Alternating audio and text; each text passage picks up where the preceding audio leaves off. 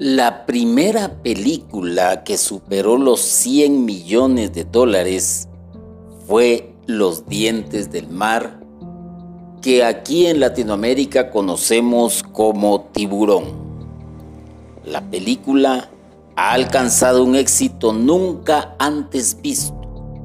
Ocupa el puesto 56 en la taquilla histórica del mundo en el séptimo si se ajusta por inflación y ha devuelto 470.7 millones desde su lanzamiento en 1975.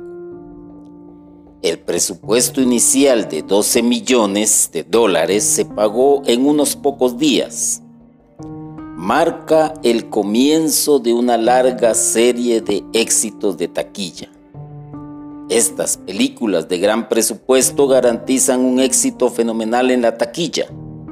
Solo llevará dos años ver las figuras de Tit sean vencidas por Star Wars 4, lo que también generó un nuevo fenómeno, la comercialización de productos derivados que acompañan el lanzamiento de películas. Y la historia de Jesucristo también se ha plasmado en películas para cada generación y quizás no ha superado el récord de taquillas como estas películas de La Guerra de las Galaxias y Tiburón, pero ha logrado tocar muchos corazones que valen más que millones de dólares en ganancias o en un presupuesto.